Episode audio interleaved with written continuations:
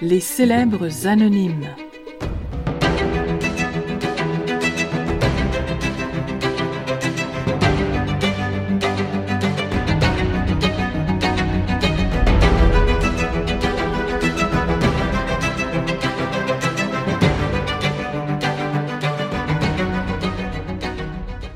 Lucifer Rising. Cinéma, musique et magie noire. J'ai toujours su que j'étais fait pour les histoires, en raconter, par écrit, en images, en son, mais aussi en écouter. Et j'ai un gros penchant pour la marge, l'insolite, le lugubre. Les artistes à qui on dit ça ne se fait pas, et qu'ils font quand même m'attirent beaucoup. Et c'est un peu mon cas. À l'université, j'étais inscrit à un cours sur le cinéma expérimental. Même si je trouvais les démarches artistiques souvent tirées par les cheveux et que le reste des étudiants étaient bien souvent d'affreux intellos, snobs, qui étaient là plus pour étaler leurs connaissances que pour apprendre, j'aimais bien le fait que des artistes dérangent l'ordre établi du cinéma de consommation. On pourrait dire qu'il y a trois courants dans ce cinéma. Premièrement, le délire visuel, qui pourrait se résumer à des expérimentations comme celle du photographe américano-français Man Ray, les expériences de perspective à la fois visuelles et sensorielles de James Benning avec ses deux One-Way Boogie Woogie, ou les visions distorsionnées comme Scene from Under Childhood, supposées montrer une vision fétale, de Stan Brakhage. On peut considérer les films Empire et Sleep d'Andy Warhol comme faisant partie de cette catégorie. Deuxièmement, le film avec une histoire qui n'est pas toujours compréhensible, qui semble avoir un début et une fin, mais dont l'interprétation reste ouverte. Une grande œuvre de ce genre est Mitches of the Afternoon de Maya Deren. Il y a aussi La Jetée de Chris Marker, Quoique dans ce dernier cas, l'histoire est très compréhensible, c'est le traitement qui est inhabituel. À une exception près, regardez le film et essayez de la trouver. Il n'y a que des images fixes accompagnées d'une narration, un peu comme un diaporama de vacances en Floride, sans la narration de votre oncle Sou, qui est sans cesse interrompu par votre tante qui parle plus fort que le son d'un Boeing 747, et avec des images plus intéressantes et plus belles que les nombreuses photos d'un motel rococo en banlieue de Miami. D'ailleurs, ce court-métrage a influencé le réalisateur Terry Gilliam, qui en a fait une adaptation, soit Twelve Monkeys. Toujours au niveau de on se sert de la technique pour raconter quelque chose, L'homme à la caméra de Dziga Vertov, un des premiers films à se servir du montage pour faire autre chose que simplement coller des scènes les unes après les autres. Finalement, il y a le film provocateur. Tout est mis en place pour créer un malaise chez le spectateur pour choquer les bonnes mœurs. Bien souvent, autant les images que la musique se veulent une forme d'agression. Bel exemple de cette combinaison, The Petrified Dog de Sidney Peterson ou Waveland du Canadien Michael Snow, qui met notre attention à rude épreuve avec un long et très lent zoom avant de 43 minutes. Évidemment, on traite de sujets sensibles comme l'homosexualité à l'époque, avec Un chant d'amour de Jean Genet, la mort, évidemment, avec Le sang d'un poète de Jean Cocteau, ou la religion et la bourgeoisie avec Un chien andalou ou L'âge d'or de Luis Buñuel. C'est à cette catégorie qu'appartient le film dont je vais vous entretenir aujourd'hui. Et oui, tout ce que vous avez entendu jusqu'à maintenant n'était qu'une longue introduction. Lucifer Rising est probablement l'œuvre la plus connue de Kenneth Hanger, réalisateur, polémiste et passionné de magie noire. D'ailleurs, Hanger était un fan fini du célèbre occultiste britannique Leicester Crowley, et c'est dans un magasin d'articles de magie, avec une grande section d'artefacts sur ce dernier, que Kenneth Anger rencontrera un autre aficionados du mystérieux créateur de plusieurs cultes, Jimmy Page, charismatique guitariste de Led Zeppelin. Les deux hommes se lieront d'amitié, au point où Page invitera Anger dans une de ses résidences, et non la moindre, Boleskine House, aux abords du Loch Ness en Écosse, une maison qui a déjà appartenu à Aleister Crowley.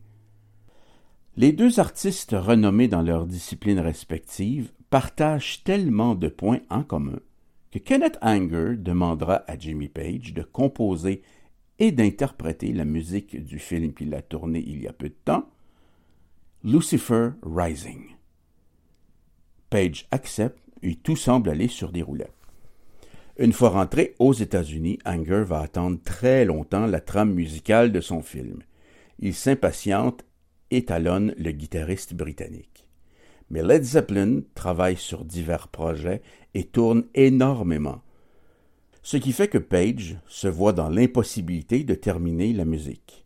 Il envoie à Anger ce qu'il a et lui dit qu'il ne peut pas en faire plus. Furieux, le réalisateur se tournera vers quelqu'un d'autre pour signer et enregistrer la musique et, lors de la sortie du film, il jettera un sort sur Jimmy Page et Led Zeppelin en public.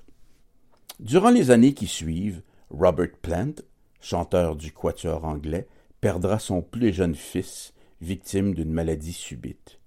Et le batteur, John Barnum, mourra dans une chambre d'hôtel suite à une intoxication d'alcool. Vous et moi savons tous que chaque jour, des enfants meurent d'une maladie subite, et que lorsqu'on boit quarante onces de vodka et qu'on tombe sur le dos, il est plausible qu'on s'étouffe avec son propre vomi.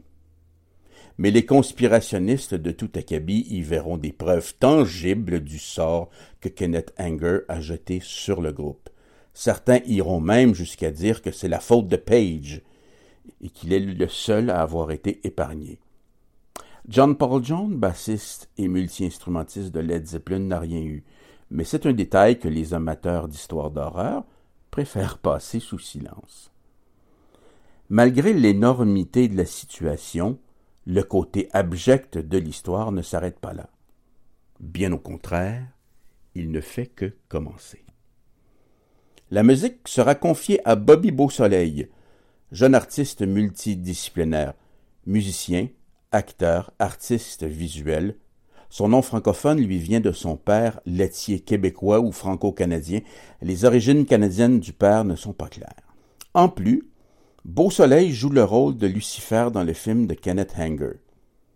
Après le tournage, sa voiture tombe en panne et les habitants d'un ranch à proximité le sortiront du pétrin.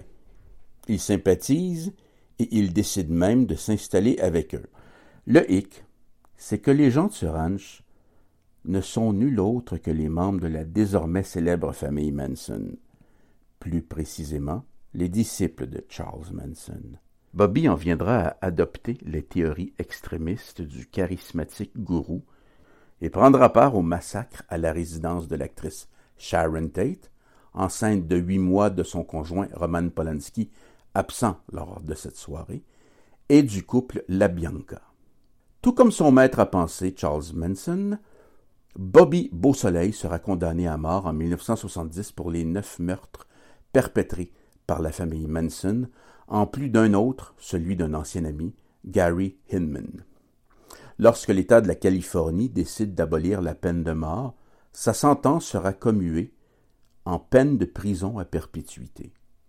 Malgré tout, Kenneth Anger désire confier la musique de son film à Bobby.